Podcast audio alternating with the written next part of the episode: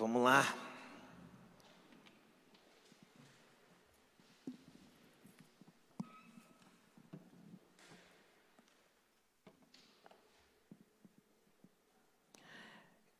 Vamos ministrar a palavra. Amém. Vocês estão felizes? Felizes por estar desfrutando da vida, né? Das coisas mais interessantes que nós podemos valorizar nesse tempo é a vida. Não somente a vida, quando eu digo o ar que nós estamos respirando, mas a vida que nós recebemos de Cristo. Porque quando falamos vidas, nós nos associamos somente à vida que nós estamos vivendo, mas a vida que Cristo nos deu. E essa vida nos dá a certeza que sempre há uma esperança para nós. O mundo vive com vida, está vivendo vida, mas eles estão, a grande maioria deles, sem esperança. Talvez na expectativa de uma coisa boa aconteça, nós somos aquele que não vivemos e não dependemos das expectativas, nós dependemos da fé. E é essa vida que nós precisamos viver, amém? E sobre isso que eu quero poder falar nesta manhã com vocês, um pouquinho sobre o que, que é a proposta do Evangelho para nós. Eu queria que você Queria não, eu quero que você, se você possa abrir a tua Bíblia em dois capítulos, o primeiro, em dois livros e capítulos também diferentes. Primeiro é Mateus, no capítulo 18 do livro de Mateus, ou melhor, livro que Mateus escreveu. Na verdade, o livro fala a respeito de Jesus. Mateus capítulo 18, o primeiro versículo que eu quero ler com vocês está em. Deixa eu ver aqui. Vou ler a partir do 1. Eu ia ler somente o 3, mas eu vou ler a partir do 1. Naquela mesma hora, chegando, chegaram os discípulos ao pé de Jesus, dizendo: Quem é o maior no reino dos céus? Jesus, chamando uma criança, pôs no meio deles e disse: em verdade vos digo que se não converter, converterdes, algumas, algumas versões devem se transformar. Eu gosto dessa versão converterdes. Depois eu explico por quê. Em verdade vos digo que se não converterdes e não vos fizer como uma criança, de modo nenhum, ou não há hipótese de entrarem no reino dos céus. Portanto, aquele que se tornar humilde como esta criança, este é o maior do reino dos céus. O outro texto em Marcos, Evangelho segundo Marcos, capítulo 10. Versículo que eu quero ler Vou ler, para mim é o 15, mas eu vou ler a partir do 13.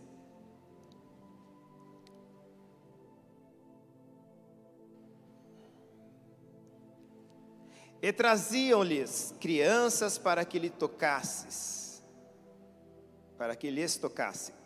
Mas os discípulos repreendiam aos que lhes traziam. Jesus, porém, vendo isto, que os discípulos estavam impedindo de que as crianças viessem até ele, no caso aqui. Jesus, porém, vendo isso, indignou-se e disse: Deixai vir os pequeninos a mim e não os impeçais, porque dos tais é o reino dos céus. Versículo 15, que é o versículo importante para mim. Em verdade vos digo que qualquer que não receber Presta atenção. O reino de Deus, como uma criança, de maneira nenhuma, ou não há hipótese, de entrar nele. Vou ler de novo 15. Em verdade vos digo que qualquer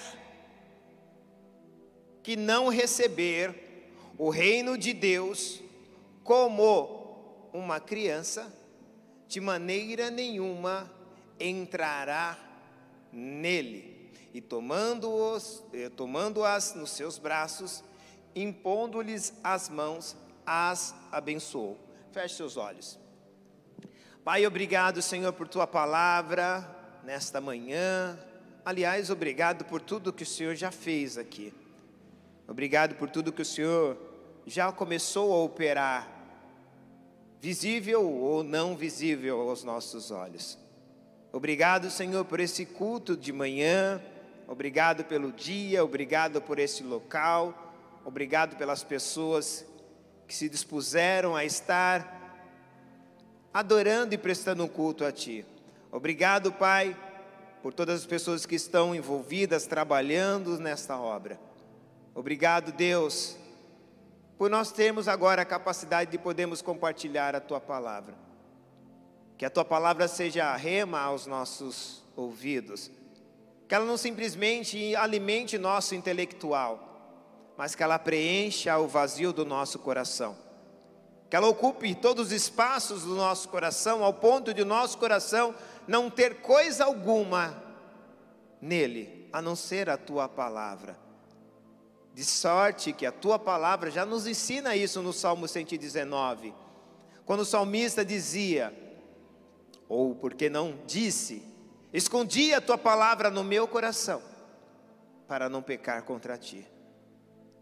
E é por isso que tudo que contamina o homem não é o que sai da boca, é o que sai do coração. É por isso que nesta manhã nós pedimos, encha os nossos corações. Aonde há alguma coisa, como o salmista diz, sonda-me e vê se há em mim algum caminho mau e nos leve, nos conduza pelas veredas da tua justiça, por amor ao teu nome. Que teu Espírito verdadeiramente tenha liberdade para não somente nos ensinar, mas, mas também para nos convencer e nos converter por meio da tua palavra.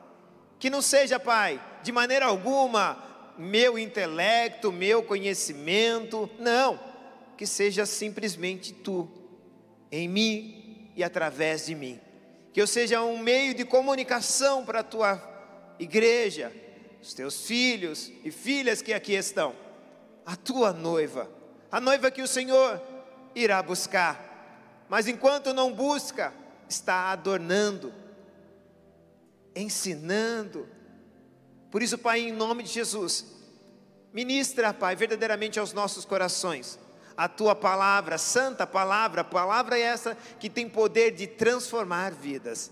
E é para isso e por isso que aqui estamos para, serem, para sermos transformados por ela. E é em nome de Jesus que nós te agradecemos, não somente por tudo que já desfrutamos, mas por ainda aquilo que iremos desfrutar, em nome de Jesus Cristo. Amém, amém e amém. Amém.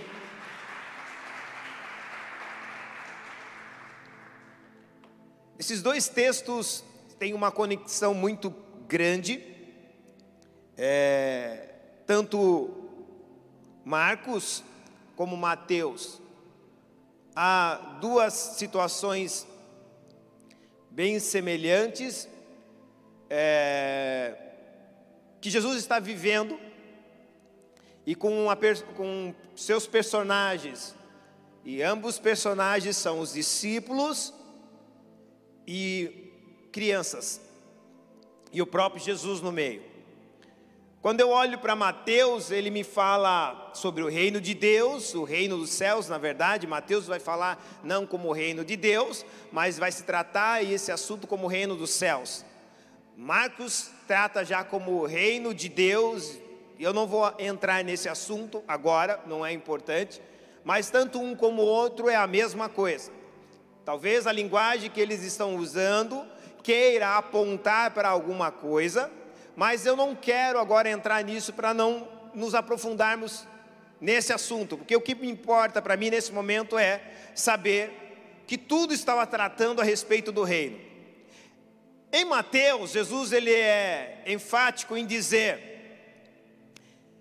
que se não nos convertermos e não nos fizermos como criança, não há hipótese de entrarmos no reino dos céus. Esse é o primeiro ensino.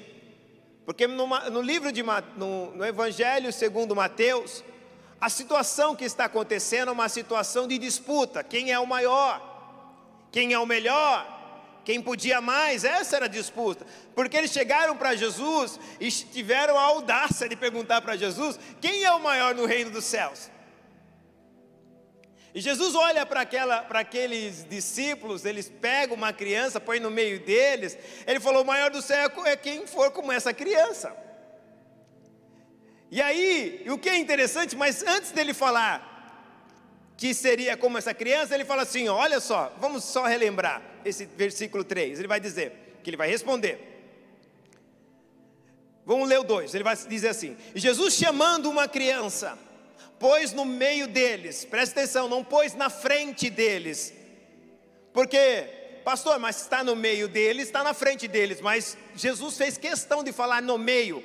É como se Jesus fizesse uma roda, por exemplo, aqui, se eu colocar uma criança aqui, todos pediram para ficar de pé, ok? Que hoje vocês estão desfrutando de cadeira, mas naquela época não tinha cadeira, a cadeira foi inventada muito depois pelos egípcios.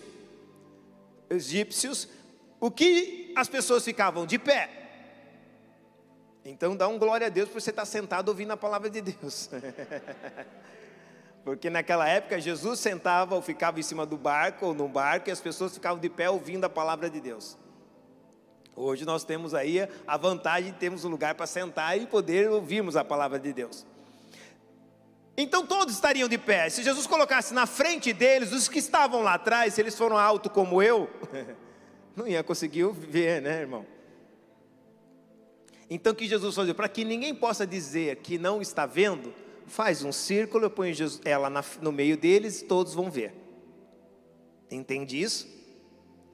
Jesus chama para o centro, para o centro da vontade dele, para o centro para que as pessoas possam enxergar. Não há nada que Deus não queira fazer, que Ele não queira expor ou mostrar para todos. Deus não tem problema de mostrar as coisas que Ele fez ou faz ou está fazendo. Quando ele pega essa criança, ele traz para no, meio de, no meio de todos deles, e no versículo 3 ele vai dizer assim: Em verdade vos digo, que se não vos converterdes e não vos fizer como uma criança, estas duas palavras para mim é importante. Jesus queria falar para eles: vocês têm que ser como uma criança, só que ele fala: antes, vocês precisam se converter. O que me faz tornar como uma criança é a minha conversão. Vocês estão em disputa porque vocês não se converteram. Vocês precisam se converter para se tornar como uma criança. O propósito do Evangelho é fazer com que eu me converta e me torne uma criança. Não é viver de infantilidade, é começar a viver da criancitude de uma criança. Que nós vamos falar agora. Não é infantilidade, é criancitude. São as virtudes de uma criança que me levará e me deixará entrar no reino dos céus. Vocês conseguem entender isso? Eu só estou fazendo aplicação para nós entrarmos no texto. Então, o primeiro problema era a disputa entre eles para saber quem era o maior, quem podia mais, quem conseguia mais. Jesus falou assim: se os problemas das suas disputas é que vocês não se converteram ainda. Quem não se converte vive disputando. Quem não se converteu vive buscando quem é maior, quem pode mais, quem consegue mais, quem faz mais, quem tem maior público, quem tem mais isso é problema de pessoas que não se converteram. Então, o primeiro passo para vocês, discípulos, vocês precisam se converter. Depois que se converter, vocês precisam se tornar como uma criança. Não é eu que estou dizendo, não é uma interpretação do pastor Ailton, é o que está escrito na Bíblia. Vamos ver. Versículo 3: Em verdade vos digo, se não vos converter, um, e não se fizer ou deixar ser como crianças, não há meio de vocês entrarem no reino dos céus. Esse é o primeiro texto. Resolvido de Mateus, entendemos, entendemos o que Jesus quis dizer. Porque ele disse isso e isso está resolvido em Mateus. Vamos agora para Marcos, que é importante para que eu possa entrar no texto ou na mensagem que eu quero compartilhar com vocês nessa manhã. Marcos, no capítulo 10, o problema não era disputa. Não, o problema já não é disputa. Marcos, as crianças queriam se aproximar de Jesus. Havia uma multidão de crianças que queriam estar perto de Jesus. E isso é, conhecendo a cultura judaica, isso era normal, porque todas as crianças iam até os rabis ou os rabinos, para que os rabinos pudessem abençoar. Você, se você não conhece, se você é, não conhece a cultura, todas as crianças, quando identificavam um rabino, elas iam para cima dos rabinos, e os rabinos colocavam a mão na, na cabeça delas e as, as abençoavam. Quando elas olham para Jesus e vê Jesus, elas queriam até Jesus, mas os discípulos tentavam impedir que elas fossem Jesus, até Jesus. Aí Jesus vai dizer, vamos lá, Marcos 10. Traziam-lhes traziam as crianças, quem traziam-lhes? Os pais, para que simplesmente Jesus a tocasse, colocasse as mãos, impunha as mãos sobre elas. Mas os discípulos de Jesus repreendiam os que as que lhe traziam. E Jesus, porém, vendo isso, indignou, ficou indignado.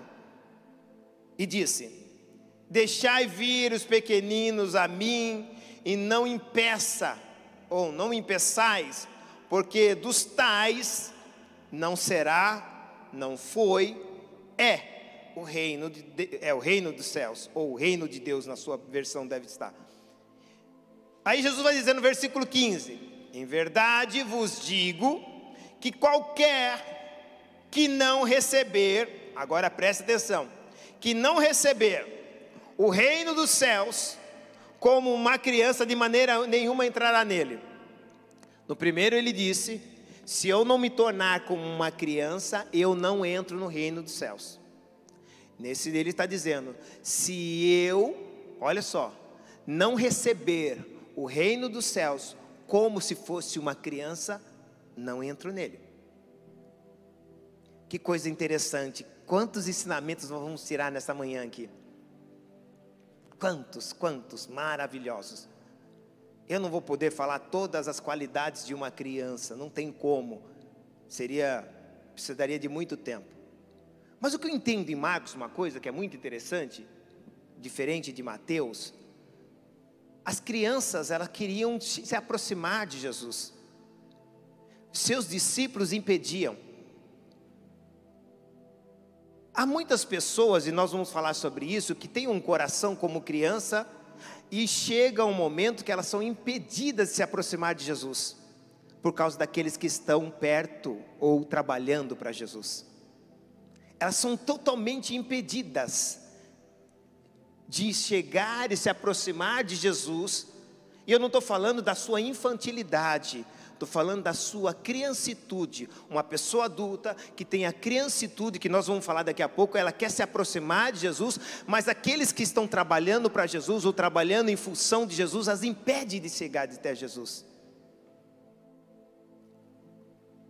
E Jesus, eles fica muito indignado com isso, muito indignado com isso. Repreende os discípulos e diz para ela: Ó, vocês pensam que vocês que estão trabalhando comigo, como são os discípulos, acham que vocês são do reino dos céus? Elas são o reino dos céus. E eu vou dizer algo ainda para vocês, Jesus dizendo para os discípulos: se vocês não receberem o reino dos céus como uma criança, de maneira alguma vocês entrarão no reino dos céus. Agora preste atenção. Tanto no Marcos como Mateus me ensina uma coisa. Há um modo de entrar no reino de Deus. E, os, e, o modo de entrar no reino de Deus, tanto para Marcos como para Mateus, é, é o mesmo: como criança. Diga, como criança. Diga, como criança. Vamos lá. entenderam, ou nós entendemos essa verdade. E quando nós entendemos essa verdade, Jesus está me ensinando ou me condicionando a ter não somente um pensamento de criança, mas uma atitude comportamental, não de infantilidade, mas de criancitude de uma criança. E o que, que você quer dizer com isso, pastor?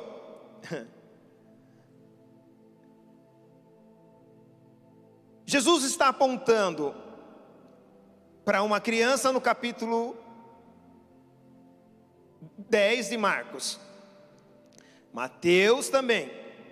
E aí ele está falando para os seus discípulos, querendo ensiná-los a ser um cristão como criança. Não é ser um cristão que não leve a sério as coisas de Deus. É um cristão que leve a sério as palavras de Deus também. Mas que exatamente o que significa tornar-se como uma criança. E aí é onde eu queria e quero falar com vocês nesta manhã. A criança existe nela qualidades únicas. Elas possuem habilidades únicas e virtudes, muito delas, das quais nós vamos falar. Diga assim: infantilidade não tem nada a ver com criancitude. Então vamos lá. Devemos estar fora, crescer fora, eu digo isso como cristão, crescermos fora da infantilidade, isso é fato. Mas jamais perder as atitudes, modos de ser e características que uma criança tem. Quando a gente começa a conviver com crianças, principalmente os pais, necessariamente não precisa ser pai, mas se você começa a conviver com criança, gastando tempo com ela, vocês vão lembrar da inocência, da simplicidade de uma criança. Algumas crianças nos ensinam bastante. E a primeira coisa que eu vejo numa criança, numa criança, é a honestidade dela. Extremamente são honestas. Se você não quer ser chateado, nunca pergunte para a criança: você me acha bonito? Ela vai ser sincera. Se você já olhou no espelho e viu que não é, melhor nem perguntar. Ela não vai falar para te agradar. Ela é honesta naquilo que ela diz.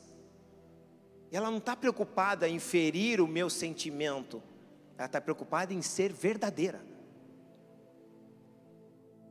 Ela não vai mudar a verdade dela para mim, mim agradar, ou para agradar a mim ou você. Ela vai ser honesta e verdadeira.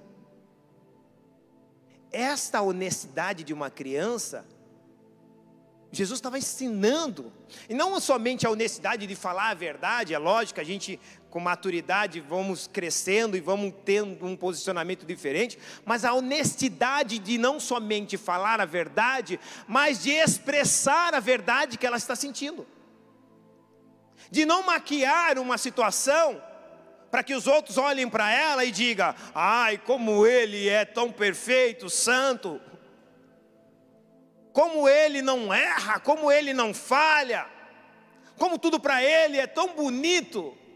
A criança ela não vai maquiar a vida dela. O que ela está vivendo, o que ela está sentindo, ela vai ser honesta diante de Deus. Ela vai ser honesta nas suas palavras, honesta em se expor a Deus como ela está, o que ela está sentindo, o que ela, seus medos, os seus tremores, as suas necessidades. Ela não tem medo de falar para o seu pai o que ela está sentindo, o que ela quer. O reino de Deus depende de pessoas como crianças, sejam honestos. Quando Jesus olha para uma mulher que ela foi no fluxo de sangue, do fluxo de sangue há 12 anos, toca nas orlas de Jesus, ela sentiu que foi curada. E Jesus viu que dele saiu virtude. E ele vira para todo mundo e fala: Alguém me tocou. E Jesus, os discípulos falaram para Jesus, você está de brincadeira, numa multidão aqui te apertando, você vai perguntar: Alguém tocou? É lógico, não foi só um, foi dezenas que tocaram você. Não, alguém me tocou diferente.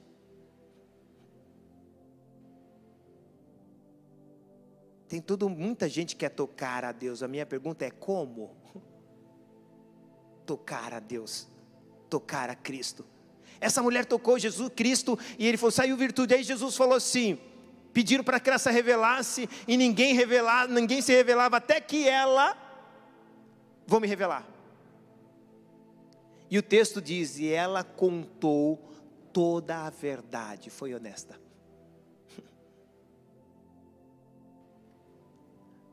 A honestidade faz parte da nossa vida. Quando você vai ao médico, preste atenção, quando você vai ao médico, ele fala: qual é o teu problema? Você tem que ser honesto, sim ou não? Senão você vai voltar com o teu problema. Ai, pastor, mas Deus sabe, é então. Por isso que ele perguntava: o que, que queres que eu te faça? O cara está paralítico, ai, Senhor. Para que essa pergunta? Deus quer ver se há honestidade dentro de você. Ele sabe que há. E sabe também se não há. Jesus perguntava para o cego: Quem você quer que eu faça por você? Jesus, não está vendo? Eu sou cego. Mas por que ele perguntava? Para ver se eu já me tornei como uma criança. Seja honesto. Não é o fato de ser óbvio que tira de mim e de você a capacidade, ou o direito, ou o dever, ou a legitimidade de dizer com honestidade: eu não consigo. Lembra aquele pai que tinha um filho e o filho estava com problema? Ele fala assim: Jesus fala assim, tudo é possível que crê. Você crê? Ele falou assim: creio. Aí Deus, Jesus fica quietinho.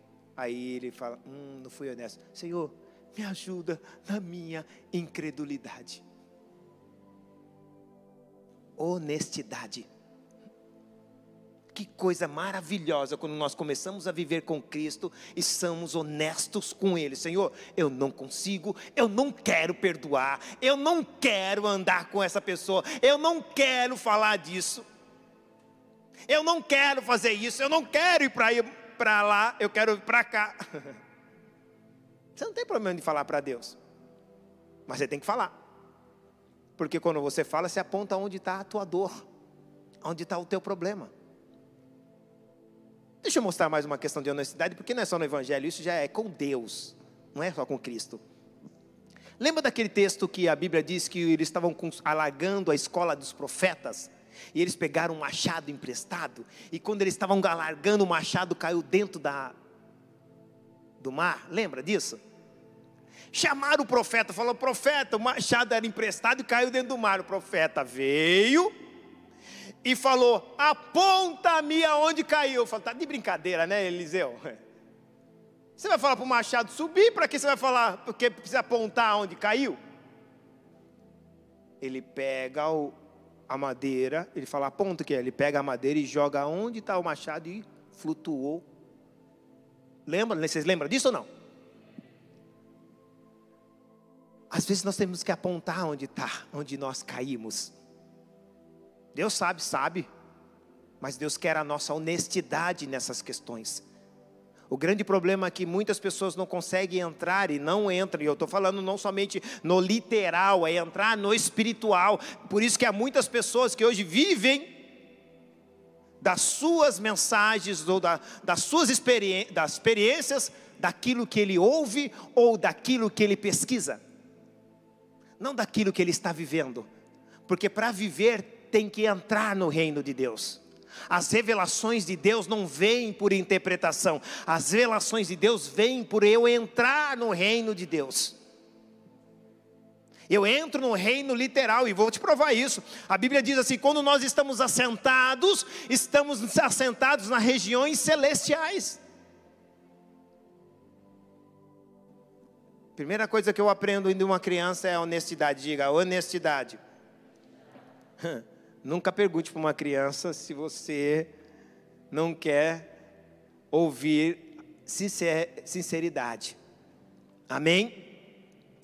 A criança é franca no que diz. Às vezes pode até doer o que ela diz, mas ela sempre será honesta. A criança vai ser honesta consigo mesmo e vai ser honesta com as outras pessoas. Primeira virtude de uma criança. A outra virtude que eu aprendo com uma criança é gratidão. Uau! Talvez essa seja uma fantástica. Criança tem gratidão no seu coração. A criança não depende das circunstâncias para ser grata. Você vai ver isso em Tessalonicenses capítulo 5, versículo 18. A criança não é, não precisa ser grata, porque ela está vivendo momentos bons. A criança consegue ser grata mesmo no meio das pandemias, mesmo nos meios das adversidades, mesmo nos meios da circunstância. E a grande pergunta é: como isso é possível? Como é possível uma criança ser grata mesmo em meio de um caos? Ser feliz, estar feliz, porque a maior gratidão, preste atenção, porque o nosso conceito de gratidão é ficar falando obrigado, obrigado, obrigado, obrigado. O conceito de gratidão é estar feliz, mesmo em momentos adversos, feliz por saber que está desfrutando da vida. Quem já fez missão na África? Aqui, esse casal eu já sabia, mais ninguém? Se a gente olhar para a África, países extremamente vivem o extremo, o extremo, sem saneamento, sem nada. As crianças vivem chorando lá, né? Chorando, sem fome. Só quando está com fome. Mas as crianças vivem brincando, rindo umas com as outras, correndo. Criança não precisa do melhor. Esses dias, o presbítero Fábio e a Nath compraram um monte de brinquedo para o Caléu. Aí veio numa sacolinha do. Como é o nome daquela. Vou fazer uma propaganda aqui para o mercado. Qual? Pingo Doce. Ele largou todos os brinquedos e ficou brincando com a sacolinha. Eu falei, vende os brinquedos. E ele colocava os brinquedos, dava para ele, ele nem aí a sacolinha. Eu falei: vende os brinquedos. Criança não precisa. A criança sabe se divertir, ela sabe se alegrar, ela é feliz com mesmo com pouco. Não são as coisas que as deixa feliz, é o estado dela. Vocês estão aqui ou não? E é por isso que é possível ser feliz, não tendo nada. E também é, é mais fácil ser feliz tendo tudo, é lógico. As crianças geralmente são felizes sem motivo aparente. Elas conseguem rir, pular, brincar, até mesmo vivendo coisas difíceis. Até mesmo vivendo coisas difíceis, ou olhando coisas difíceis ao seu redor. Isso porque elas demonstram gratidão no seu coração. Quando Jesus diz, regozijai-vos, sempre, Ele está dizendo, sejam gratos. Vocês estarem felizes é ser grato. Aí, pastor, como pode uma pessoa estar feliz sem ter as coisas que ela tem? Você veio sem nada. Você veio para a vida com alguma coisa? Eu e você viemos para a vida com alguma coisa? Não. É lógico que quando eu e você nascemos, a gente nasce chorando, né? E não é chorando porque, ai, eu vi esse mundo, esse mundo é tão cruel. Não, chora porque para respirar. O pulmão, você não sabe a dor que é. Alguém disse, ai, pastor, morrer dói. Não, dói para nascer. Nascer dói. O pulmão tem que abrir, é por isso que a criança chora. Para fazer inspirar. Vocês conseguem entender isso? Mas a criança, depois que ela nasce, ela começa a viver, você começa a olhar para ela, ela vai ficar emburrada até ganhar o primeiro presente, é isso? Não, ela ri. Ela nem sabe o que ela tem, que ela vai desfrutar. Ela ri porque viu alguém bobalhão como eu ou como você rindo para ela, fazendo careta para ela rir. Porque a criança não depende do que ela tem, ela nasceu para sorrir. Às vezes eu devia falar para Deus: você não compara com um passarinho, Jesus? Passarinho não semeia, nem colhe, e 5 horas da manhã todo dia está cantando para Deus. já reparou? O passarinho 5 horas da manhã está cantando. Alguns já levanta murmurando. Tem a dispensa, a dispensa dele está cheia de comida. A conta bancária dele tem algumas coisas lá. O passarinho não tem conta bancária, BPI, Milênio, Novo Banco, não tem. Nem tem uma dispensa boa, cheia de coisa, mas ele acorda cantando. Olha o reino de Deus. Gratidão. E é interessante que a gratidão do passarinho não é por aquilo que ele recebeu, é porque ele sabe quem me trouxe vai me dar. Quem me trouxe para a existência vai me dar. Seja grato a Deus, não por aquilo que Ele te deu, mas por Ele te trazer a existência. Se Ele trouxe a existência, Ele vai manter a tua existência enquanto Ele tiver o compromisso de você estar aqui. Ai, pastor, é, isso é fácil, mas e lá na África? Na África aí é outra situação. Não, é a mesma. Por quê? Um dia me perguntaram: se Deus é tão bom, por que o pessoal da África está vivendo daquele jeito? Ou Etiópia e tantos outros países mais difíceis. E um dia me perguntaram isso, e eu falei: posso contar uma historinha? Ele falou: pode. E a história era: um menino que acabara de se converter foi num barbeiro, que agora não pode falar cabeleireiro, né? Os, os homens se sentem ofendidos. Até o 90 era, era cabeleireiro. Agora chama um homem de cabeleireiro ele fala, não, é barbeiro. Ninguém viveu essa experiência ainda, não? Olha lá, já viveu. Barbeiro. E aí, barbeiro, que para mim é só faz barba. O cara corta cabelo, então é cabeleireiro e barbeiro. Mas amém. Aí ele foi cortar o cabelo no barbeiro, no cabeleireiro. E ele começou a falar do que Jesus havia feito na vida dele, que ele tinha sido salvo e tal. Aí o barbeiro falou assim: Meu, eu não acredito em Deus. Não adianta você perder tempo para falar comigo. Deus para mim não existe. Ele falou.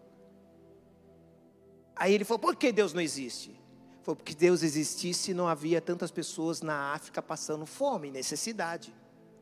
E o menino não tinha como responder, não sabia o que responder, ficou envergonhado, esperou acabar o cortar, esperou acabar o corte de cabelo, não via a hora de me ir embora. E quando ele acabou de cortar o cabelo, pagou, ele saiu na porta, ele vê um mendigo, cabeludo e barbudo, e ele olhou para o mendigo, olhou para o cabeleireiro e voltou para o cabeleireiro e falou assim: barbeiro e cabeleireiro não existe. O cara falou: tá maluco? Como cabeleireiro e barbeiro não existia? Acabou de cortar o cabelo comigo? Falou: se cabeleireiro e barbeiro existia, não existia mendigo, barbudo e cabeludo. Aí ele falou: mas se eles estão assim, porque eles querem, porque se eles viessem até a mim, eu cortava o cabelo dele e cortava a barba dele. Ele falou: então eu já te respondi a pergunta. As pessoas estão assim porque elas não vão até a Deus. Porque fosse até a Deus, Deus mudaria a vida delas. Deus não interfere no propósito da nossa vida. Deus não interfere no nosso arbitrio. Arbitrio, poder de escolha. Você escolhe viver sem Deus. Deus vai falar: meu filho, não é assim. Mas Ele não vai interferir. É por isso que Apocalipse diz. É lógico que isso é para uma igreja, mas nós podemos contextualizar com esse momento. Eis que estou à porta e bato. Deus não invade, Deus bate. Posso entrar? Posso mudar a tua vida? Posso mudar a tua geração? Posso mudar a sua família? Posso mudar a tua história financeira? Posso mudar? Posso, posso. Deus está pedindo todo o tempo. Mas não pode ter interferência sua. Agora é eu que irei fazer por você. Gratidão, diga gratidão. Terceiro,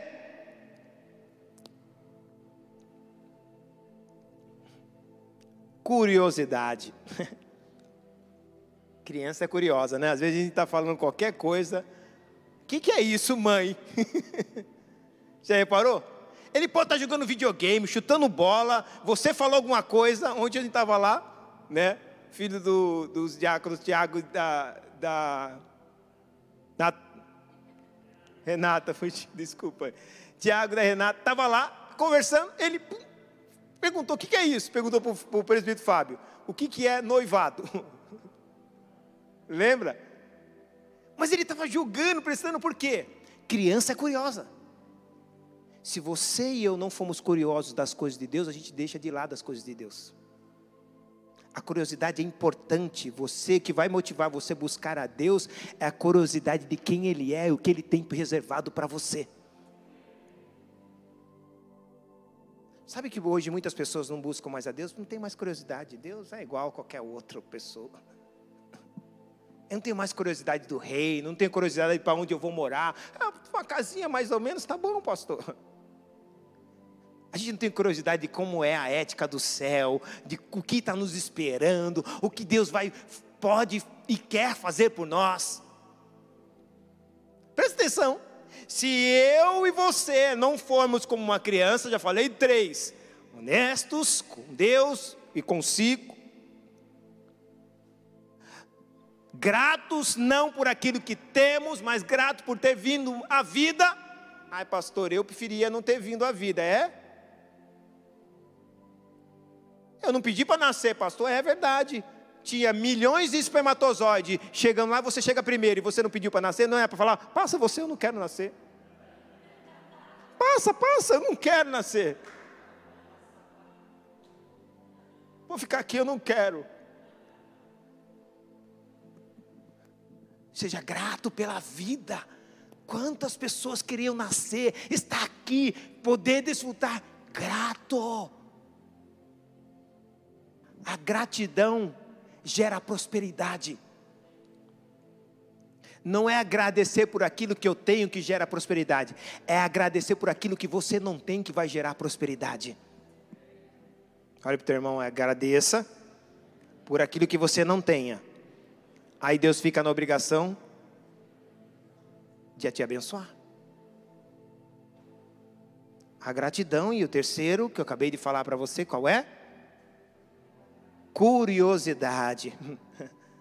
Não há algo numa criança que a gente não veja, que ela não, não tenha interesse em ter, saber. Mas há um tipo de curiosidade que as crianças possuem, que os adultos fariam muito bem os adultos imitar. Porque quando você tem curiosidade, você faz perguntas. Sim ou não?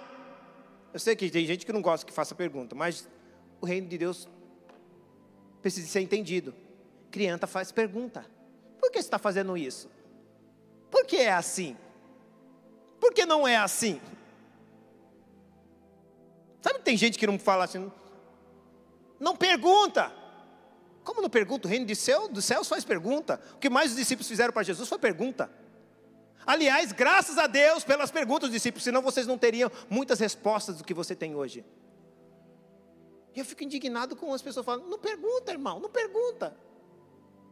Pode me perguntar o que vocês quiserem, até me questionar. Eu não tenho medo do reino de Deus. O reino de Deus é verdade. Eu mostro a verdade, você se convence ou não da verdade. E Jesus fala assim: ó, quem andar comigo não pode perguntar nada. É isso? Eu só entendo porque pergunto, e quando eu pergunto, demonstro a minha curiosidade por aquilo que está sendo feito. E o meu empenho para se dedicar àquilo. Mas aprendemos algo muito difícil.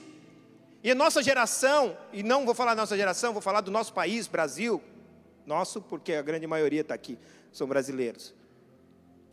O Brasil tem um, parece que tem um problema. É legítimo, cultural, legítimo ser ignorante intelectual. É legítimo. É um direito do brasileiro ser ignorante intelectual. Mas é ilegítimo adquirir conhecimento. Ai, pastor, prova isso. Você pede, você pede permissão para não estudar? Não. Mas você muitas vezes pede permissão: posso estudar? Posso fazer esse curso? Quando na verdade você deveria pedir permissão para não estudar. Porque é direito eu ter conhecimento. Se você não quer ter conhecimento, então porque você nasceu com cérebro.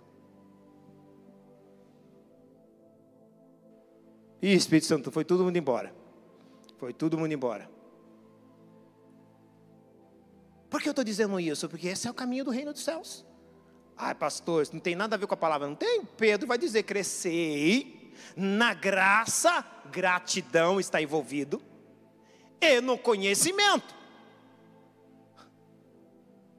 Vou usar outro texto. Oséias 6, 3. Conheçais e prossigais em conhecer ao Senhor. Ato contínuo, não para. Conheçais, prossigais em conhecer o Senhor. Ato contínuo. Nunca para. Mas nós às vezes vivemos, sabe o que? A legitimidade, o direito de ser ignorante.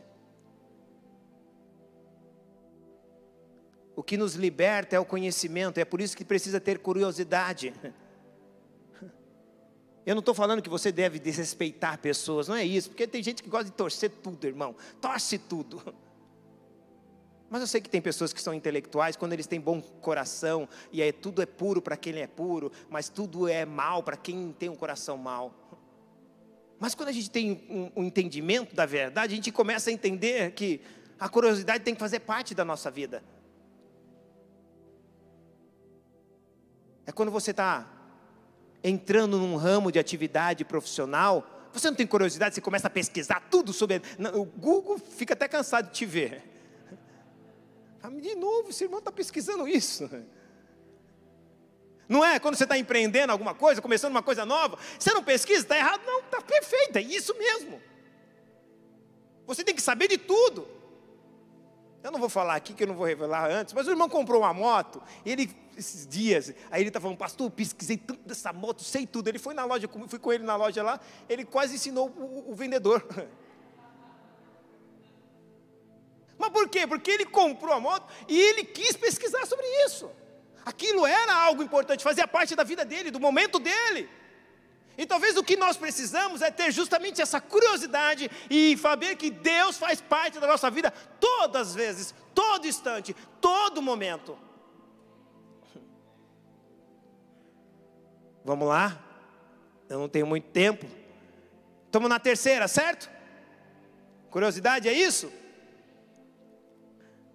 Então as crianças fazem perguntas, é, e não existe, eu sempre falo isso, não existe pergunta boba nem pergunta insignificante. Pergunta é pergunta, irmão. E eu sempre falo, quem estuda comigo, eu falo assim: é melhor, é melhor você sair vermelho por causa de uma pergunta do que ficar amarelo o resto da vida por falta de uma resposta. Vermelho porque fiz uma pergunta, ou amarelo por não perguntar e ficar sem falta ficar por falta ou com falta de uma resposta. E aí ele vai dizer o texto que nós temos que ser como criança por causa dessas virtudes. E há uma outra, é, olha só, uma outra que é interessante. Aliás, deixa eu falar, só concluir essa questão da curiosidade, da curiosidade. Quando nós temos curiosidade de aprender, nós vamos buscar tudo de Deus. Mas sabe uma outra coisa que é interessante? A curiosidade de sabermos quem somos pela Bíblia. A curiosidade de saber quem somos, o que a Bíblia diz de mim. Não é o que as pessoas estão dizendo de mim somente, mas o que a Bíblia diz a respeito de mim. Você só pode mudar, ou podemos mudar, aquilo que sabemos aonde estamos errando, ou que precisa de fato ser mudado em nós. E a Bíblia, ela faz questão de nos revelar, presta atenção, a Bíblia faz questão de nos revelar quem somos. Esse é o propósito da Bíblia. Esse é o propósito das Escrituras, é mostrar quem somos e o que Deus quer nos tornar. Para isso eu preciso o quê? Ser curioso. Quarta coisa numa criança, inocência para o mal e a excelência para o bem. A criança nunca, quando alguém chega nela, chega perto dela, ela não vai julgar a pessoa. Pode ser o pior bandido. Por isso que os pais falam: toma cuidado, não é isso? Toma cuidado com quem se aproxima de você. É ou não é? Pode ser pessoa má, porque a criança, tudo para ela é inocente. Pode chegar um cara mal, ela nunca vai ter no seu coração de julgar o mal, de julgar a pessoa como má. A primeira coisa que eu preciso entender, que Deus quer me ensinar com isso, não tem como entrar no Evangelho se você não se colocar como inocente. Não inocente do seu pecado, como inocente para o mal. Vocês conseguem me entender ou não? Tem gente que a primeira coisa que a, ah, a pessoa faz uma pergunta, ou a pessoa se aproxima e fala: Você está querendo alguma coisa? Já está querendo alguma coisa. Isso é ser inocente para o mal? Não. Isso é excelente para o mal. Quando nós pré-julgamos, por isso que é pré-julgar antes, ou pré-conceito, pré-antes, um conceito antes de viver com a pessoa. O Evangelho não tem como nós entrarmos no reino dos céus, sem que eu entenda que a criança tem essa virtude. Deixa eu correr. A outra coisa, quinta, isso? Humildade. Humildade. A criança, toda criança é humilde, até que ela entenda, porque criança gera comportamento. Ai, pastor, eu vi uma criança, não era nada humilde, mas ela não sabe o que é. Ela viu os pais agir daquele jeito, ela está agindo com talvez com soberba, não porque ela é soberba, porque ela está reproduzindo o que os pais são. Mas a criança, por natureza, é humilde. Tanto que você vê, eu dei um presente para o Caléu e está brincando com a sacolinha, irmão. Com garrafa. A criança é humilde, é simples. Não há o reino dos céus, por isso que a Bíblia diz que Deus resiste aos soberbos, mas dá graça aos humildes. Vamos lá, sexta, nós estamos aqui só aprendendo hoje, não estou pregando, estou só compartilhando ensinamentos que a gente vai trazer. Outra coisa, toda criança é receptiva. Sim ou não? Criança receptiva, irmãos. Ela está pronta para receber. Criança está pronto pra, pronta para receber, é, uma, é, um, é sempre receptiva, tanto para ser ensinada, para aprender, para receber qualquer coisa, a criança é receptiva. Todo cristão deve ser, estar receptivo para receber as coisas do reino dos céus, o reino dos céus, o reino de Deus. É por isso que a Bíblia diz que eles, os, os fariseus, os saduceus, eles não estavam receptivos à verdade. Tem pessoas falando, eu aprendi assim no mudo. Gabriela. Não a Gabriela, é a Gabriela. Eu nasci assim, eu vivi assim. Não é receptivo. Não está aberto para aprender tudo na nossa vida nós precisamos estar receptivos, eu digo a respeito do reino, ok? Receptivos daquilo que o reino quer nos mostrar, no reino quer nos ensinar, está abertos. Eu não tenho a verdade, você não tem a verdade, mas nós sabemos quem é a verdade. E é deles que nós falamos. É dele que nós profetizamos, é dele que nós ensinamos. A verdade não é nossa, ele é a verdade. E é talvez seja por isso que é uma das coisas que hoje nós temos conflitos no meio, na caminhada com Cristo. Porque nós não somos receptivos à verdade. Prendeu assim, vai ser assim até Jesus voltar. O problema é se ele voltar e falar: Meu filho, você aprendeu errado. Aí está na água. O evangelho ele tem que ser aberto, o nosso coração aberto para o evangelho. Eu sei que existem muitos maus ensinamentos, muito mal é, ensinos, ensinos enganadores, manipuladores. Aliás, eu estava até falando esses dias com umas pessoas. Esses ensinos só existem porque as pessoas têm compromisso com pessoas, depois com a verdade. Mas o Evangelho não me ensina a ter compromisso com pessoas, sem que antes eu tenha compromisso com a verdade. Oh, alguém deu glória a Deus, aleluia. Vou repetir: o Evangelho não me ensina a ter compromisso com as pessoas, sem que antes eu tenha compromisso com a verdade. E vou explicar por quê. Porque quando o teu compromisso é com as pessoas, em primeiro plano, você muda a verdade por causa das pessoas. Eu vou mudar a verdade porque eu preciso pegar um texto fora de contexto para fazer com que essa pessoa entenda e me obedeça e faça desse jeito. Porque o compromisso dele é com, com pessoas, então ele altera a verdade. Mas há pessoas que têm compromisso com a verdade. Ele não altera a verdade, porque ele sabe que a verdade muda as pessoas.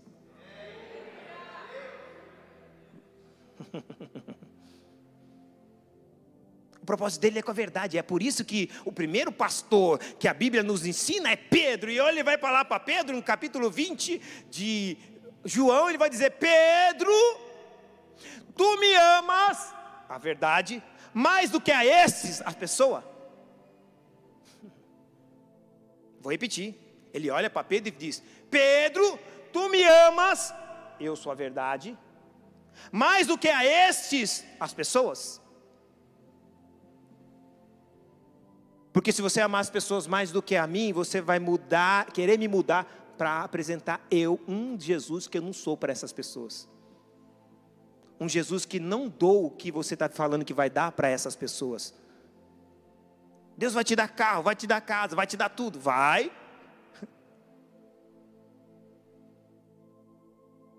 Promisso de Deus não é te dar, promisso de Deus é te transformar.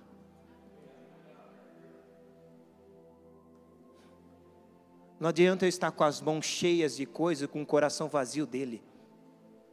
O propósito do Evangelho é nos transformar.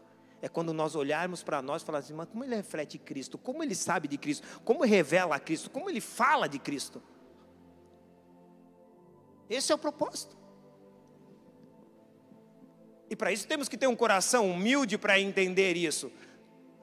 E receptivo. E a última que eu quero falar com vocês é dependência.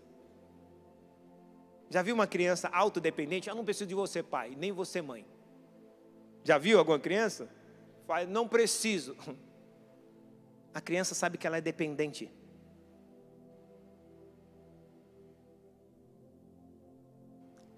Por acaso alguém que são pais e mães, por acaso algum dia a criança não veio falar com você, algum dia da semana, você estando na casa, é lógico, se você não está, não vai falar com você. Mas você estando na casa, por acaso seu filho não veio falar com você pelo menos um dia? Você conhece um dia que ele não veio, você estando dentro da casa, não veio falar com você? Só o dia que você te corta o videogame, né, Nick?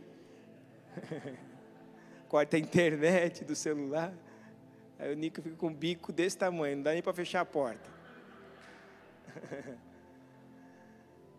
Mas caso contrário, seu filho vem todo dia falar com você, sim ou não? Porque ele sabe quem você é e, quem, e que ele depende de você. A grande pergunta é: se não for como uma criança, de modo nenhum entrar no reino dos céus. Agora a grande pergunta: por que a gente não fala todo dia com o pai?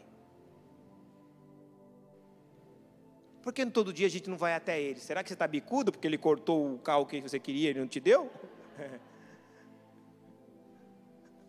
Será que ele cortou alguma coisa sua e você está igual não falo também com ele.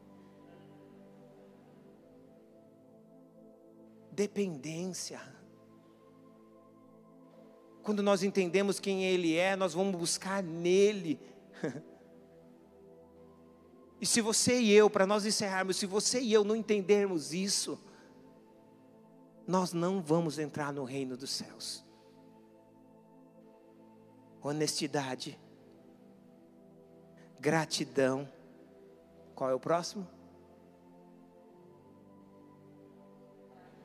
Curiosidade. Que mais? Inocência para o mal. Tem mais antes dessa? Humildade. que mais? Repita comigo, vamos lá, para vocês guardar. Guardarem. Diga. Honestidade. Gratidão. Curiosidade. Inocência.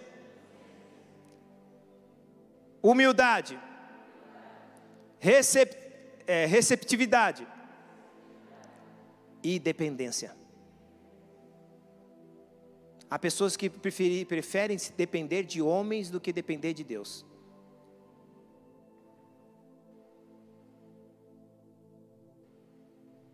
Depender de livros do que depender da Bíblia. Eu não estou aqui criticando livros, mas tem pessoas que você perguntar, ah, li 10 livros, e a Bíblia? Não li ainda.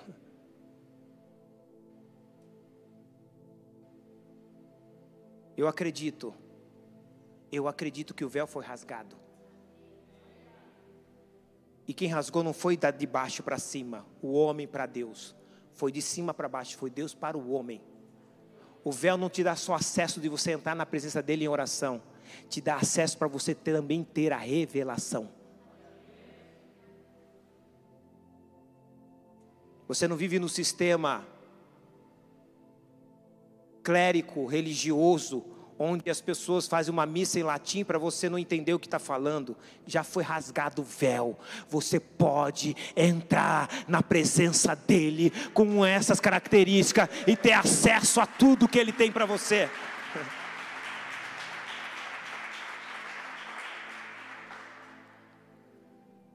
Por anos, por anos eu fui aliciado a escrever livros e não estou criticando quem escreveu. Não estou criticando, não é uma crítica porque tem gente que distorce tudo, né? Parece que ele gosta de fazer a propaganda para o diabo, né?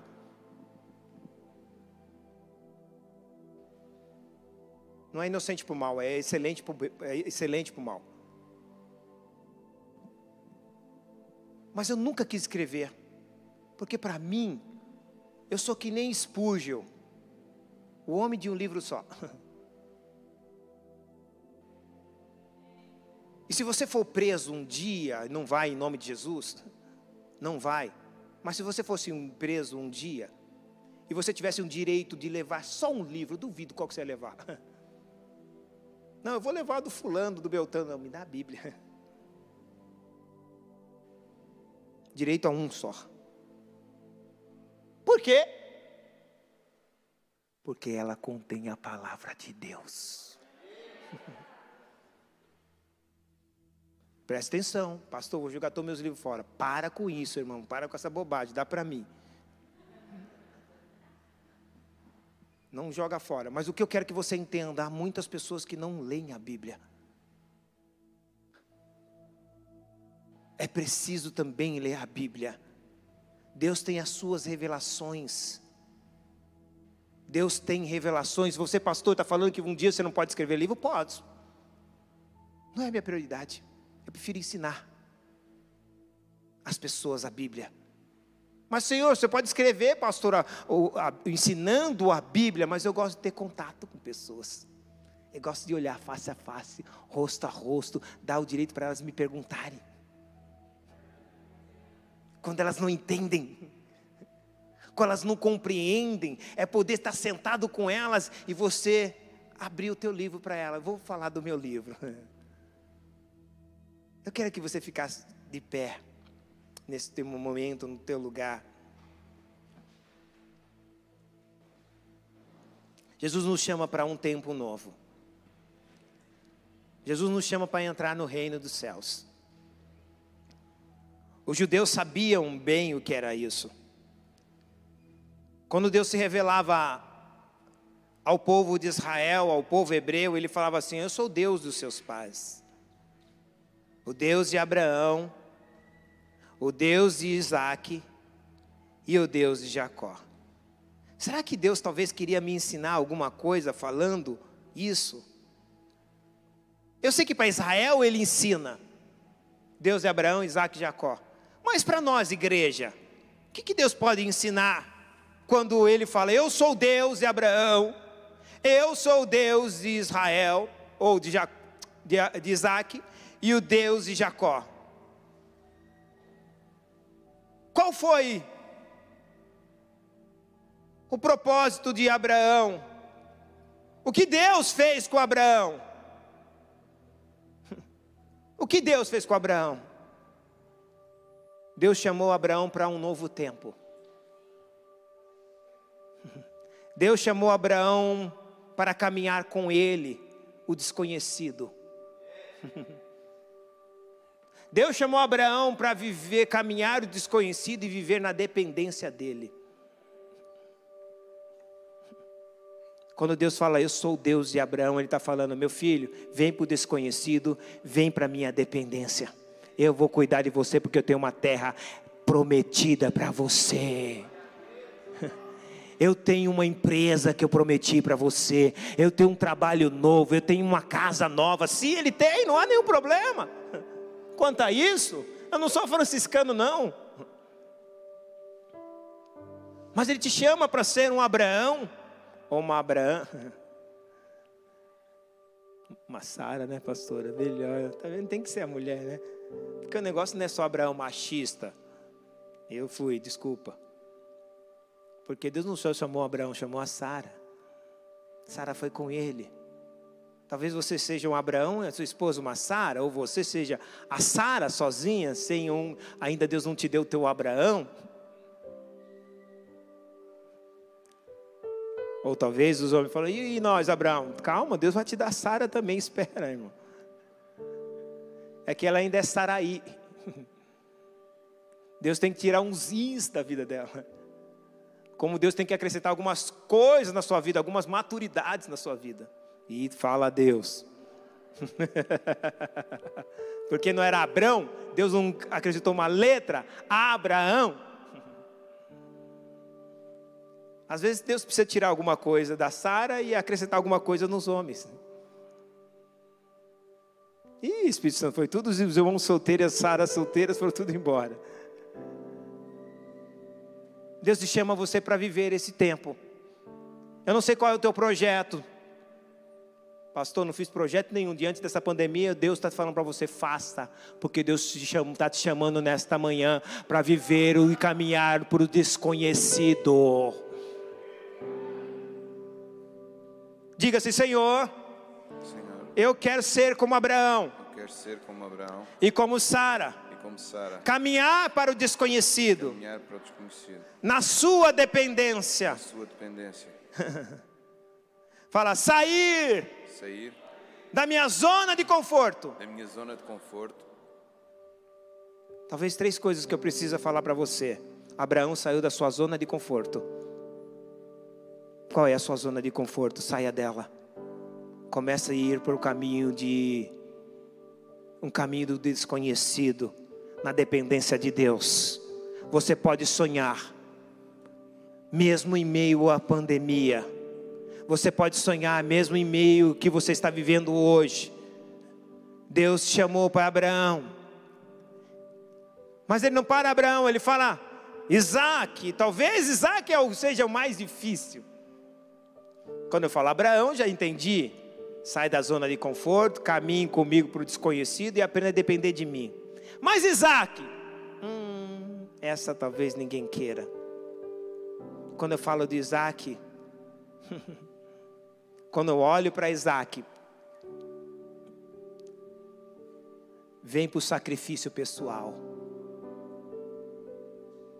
Aprenda a sacrificar o teu eu Aprenda a viver uma vida de sacrificar o teu eu. Sacrifique coisas para viver, sacrifique coisas suas, às vezes para viver as coisas de Deus. Senão você vai ver muitas pessoas avançando e você ficando para trás. Eu não estou falando que você tem que sacrificar tudo.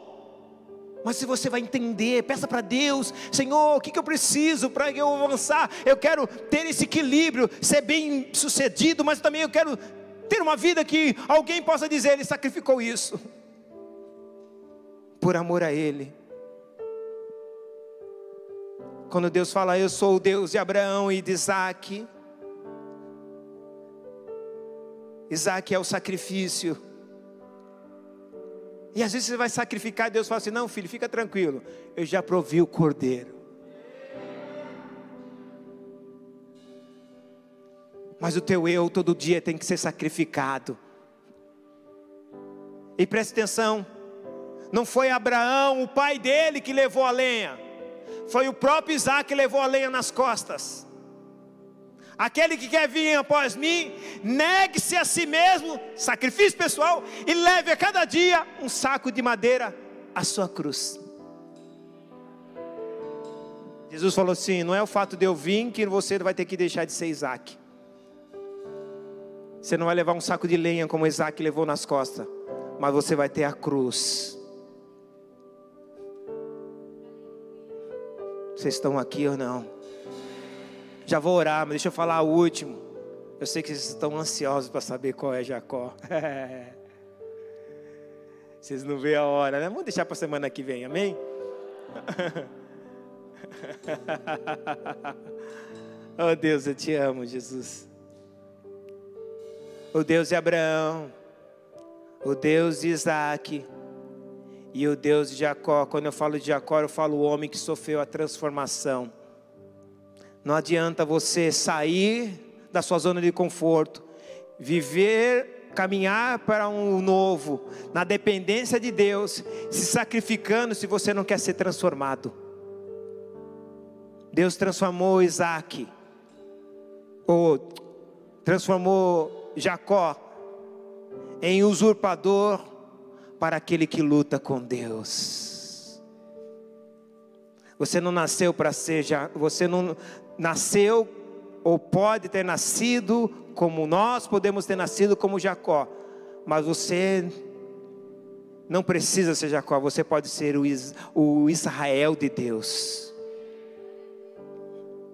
aquele que vai viver a transformação, que está aberto para viver a transformação. E feche seus olhos agora. Talvez para alguns seja mais difícil ser Abraão. Talvez para outros seja mais difícil ser Isaac, sacrificar. Pastor, sacrificar dói, dói. Mas se eu perguntar se você quer vencer, você vai dizer: Eu quero vencer. E quando você vencer, você vai se tornar vencedor. Se eu te perguntar que você quer empreender, você vai falar: Eu quero empreender. Quando você empreender, você vai ser empreendedor. Se eu disser que você quer conquistar, você vai dizer eu quero conquistar. E quando você conquistar, você vai ser conquistador. Percebeu que tudo termina com dor? Tem dores, mas tem vitória. Tem dores, mas tem conquista. Tem dores, mas tem vitória. Tem dores, mas tem empreendimento. Ninguém disse que seria fácil. Mas a Bíblia disse que seria possível com fé. Talvez para você hoje seja mais difícil ser Isaac, sacrificar o teu eu, sacrificar a tua vontade. Mas talvez para você não é, não, pastor, está aí para mim, eu tiro de letra.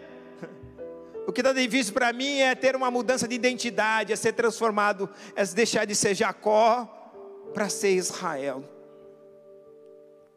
E não adianta você escolher um você tem que passar pelos três processos. Eu sou Deus de Abraão, eu sou Deus de Isaac e eu sou Deus de Jacó. Pai, eu quero orar por essas vidas, Pai, que estão aqui. Eu quero orar por cada uma delas, que elas entendam verdadeiramente a importância de como elas devem caminhar, não com infantilidade, fazendo bico, quando não é respondido, puxando o cabelo uma das outras. Como eles viviam antes no Antigo Testamento: olho por olho, dente por dente. Os dois ficavam banguelo e os dois ficavam caolho. Não, Pai, nós somos outras pessoas. Nós temos a criancitude e queremos ser humildes, honestos, gratos, curiosos inocentes para o mal, receptivos e dependentes. Nos ensina, Pai, isso é o segredo para entrar no reino dos céus. Quando nós nos tornamos essas pessoas, nós podemos ser visto como Abraão, como Isaac, como Jacó. Porque são essas coisas, essa criançitude que nos levará a fazer um homem com setenta e poucos anos a deixar tudo para ser dependente de um Deus que ele não está vendo, somente ouvindo. Para ser honesto, eu não creio, Senhor, que o Senhor pode me dar filho, ao ponto de Sara até rir. Deus falou que ia dar filho. Todo mundo critica a Sara, mas ela foi honesta, ela riu, falou: Não, está de brincadeira.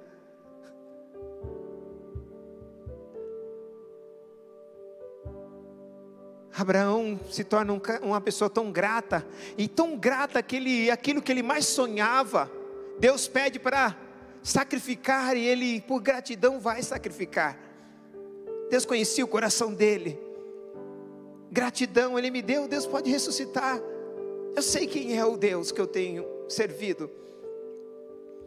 E é por isso, Pai, que nesta manhã, que nós saiamos daqui, Senhor, com esse Evangelho, o Evangelho de Cristo, o Evangelho o qual o Senhor mesmo disse por duas situações, porque um estava competindo e o outro estava impedindo. Uns compete e outros impede, e ele disse: Criança, se vocês não foram como criança, não se tornarem como criança, de maneira nenhuma entrará no reino dos céus. Obrigado por tua palavra, obrigado, Senhor, porque o Senhor nos ensinou aqui. Que o Senhor nos faça refletir durante toda essa semana nessa verdade. Nós rogamos pela ajuda do teu Santo Espírito. Rogamos pela ajuda do teu Santo Espírito para que nos ajude, Senhor. E somos honestos em dizer: se depender de mim, vai dar mal, Senhor. Mas se o Senhor ajudar, eu tenho certeza que iremos conseguir. Desperta em nós curiosidade por tua palavra, curiosidade por tuas escrituras, curiosidade por tudo que o Senhor tem para nos revelar, para fazer através de nós e em nós. Que sejamos gratos, Senhor, cada manhã que levantarmos, mesmo sabendo, Pai, que estamos desempregados, mesmo sabendo que temos responsabilidades para assumir, e mesmo não tendo, às vezes, os recursos naquele momento, mas eu quero ser grato não por aquilo que tenho, mas por aquilo que sou, por ter vindo a esse mundo e saber que eu tenho a oportunidade de deixar uma boa impressão. Eu não quero ser aquele que alguém, ou, ser aquela pessoa que quando for embora, as pessoas nem comentem de mim como Uzias, que na cultura judaica, que quando um rei morria, eles acendiam incenso. Mas para Uzias eles não acenderam porque ele se tornou insignificante, a passagem dele foi insignificante para aquele povo. Eu não quero ser insignificante, eu quero deixar a minha impressão, Pai. Nós queremos deixar a nossa impressão não porque a gente necessita ser aprovado por homens, mas a nossa impressão que a gente deixa não é a, é a nossa, mas a tua que está em nós. E é por isso que em nome de Jesus eu oro, para que o Senhor nos ensine a viver essa verdade, e que a nossa mente seja condicionada a querer tudo isso que eu aprendi nesta manhã. Se você está aqui, você continue com a cabeça fechada, se você está aqui nos visitando, ou está nos assistindo, se você não entregou a tua vida ao Senhor Jesus, eu quero te fazer um convite. Nós vamos terminar já, mas eu não posso ir embora sem te fazer esse convite. Se você quer entregar a tua vida para Jesus, toda a igreja está com a cabeça baixa, é você e Ele. Esse é o momento, momento de ser transformado. Talvez agora que você vai viver o tempo de Abraão, ser chamado para uma dependência ser chamado para sair dessa zona de conforto, está sendo chamado para ter uma caminhada no desconhecido. É desconhecido para você, mas é conhecido de Deus, porque Deus fala que lá tem terra que mana leite e mel. a ser um Isaac, a sacrificar coisas para ser alguém, alguém que deixe uma impressão nessa terra. E um Jacó que está disposto a ser transformado. Se você está aqui, eu quero que você levante a tua mão aí no teu lugar como sinal que você fala: eu aceito esse Jesus como Senhor da minha vida. Eu aceito esse Jesus como esse Deus que tem essa proposta de vida para mim, que eu não estou mais sozinho, que eu não estou mais sozinha. E se você levantou a mão, eu quero que você faça oração comigo, dizendo: Senhor Jesus, Senhor Jesus, nesta manhã, nesta manhã eu entrego a minha vida eu a minha vida como reconhecimento como reconhecimento de quem tu de quem és. tu és. Me faz ser um Abraão, um Abraão, um Isaac um Isaac, e um Jacó um transformado. Jacó transformado. Eu quero nesta manhã Quero nesta manhã viver viver como um adulto, como um adulto, sem, que, sem ter perdido a sem criancitude. ter perdido a criancitude. Pai, em nome de Jesus, Pai, em nome de Jesus, eu quebro com todos os vínculos, eu quebro com todos os vínculos, com pactos, com pactos, com deuses estranhos. deuses estranhos. E nesta manhã, Nesta manhã, eu assumo esse compromisso contigo, Jesus. compromisso contigo, Jesus. E escreve meu nome no livro da vida, Escreve meu nome no livro da vida. porque a partir de agora, a partir de agora, assim como o Senhor mudou assim como o Senhor mudou o nome de Jacó nome de Jacó para Israel, para Israel, muda o meu nome, muda meu nome, me dá uma nova dá identidade. uma nova identidade. Eu não serei mais o Jacó, não serei mais o Jacó, o enganador, enganador, o usu- usurpador. usurpador. Eu serei Eu serei o Israel, o Israel, aquele que luta com que luta Deus. com Deus. Pai, em nome de Pai, Jesus, em nome de Jesus, eu declaro eu declaro: que a minha vida é tua, minha vida é tua, que a minha vida é tua, vida é tua. e tudo que há em mim há em mim te pertence. pertence. Deixa eu orar por você, Pai. Obrigado, Senhor, por essas vidas. Eu concordo, Pai, com tudo que elas oraram e selo essa oração. Que a partir desse, dessa manhã, um novo tempo, uma nova história seja estabelecida na vida deles. Que eles entendam, Pai, que agora eles não estão mais sozinhos nesse tempo. Eles talvez irão para um desconhecido, mas saberão que lá o que esperam e o que espera para eles é melhor do que o que eles deixaram para trás. O que esperam eles é melhor do que o que eles deixaram para trás, do que eles estão deixando hoje para trás. Assim é com a igreja. Lembre-se, tudo que você deixar, Deus sempre vai dar algo que é muito melhor do que você deixou. Pai, eu abençoo cada vida aqui que está nesta manhã. Obrigado por cada vida deles. Que o Senhor os abençoe e dê uma semana abençoada, cheio de graça, cheio de revelações, conhecimentos, de intimidade, de compaixão. E que ele jamais, Pai, deixe de viver a criancitude. É o que eu oro em nome de Jesus. Amém. Amém. Amém. Vamos louvar.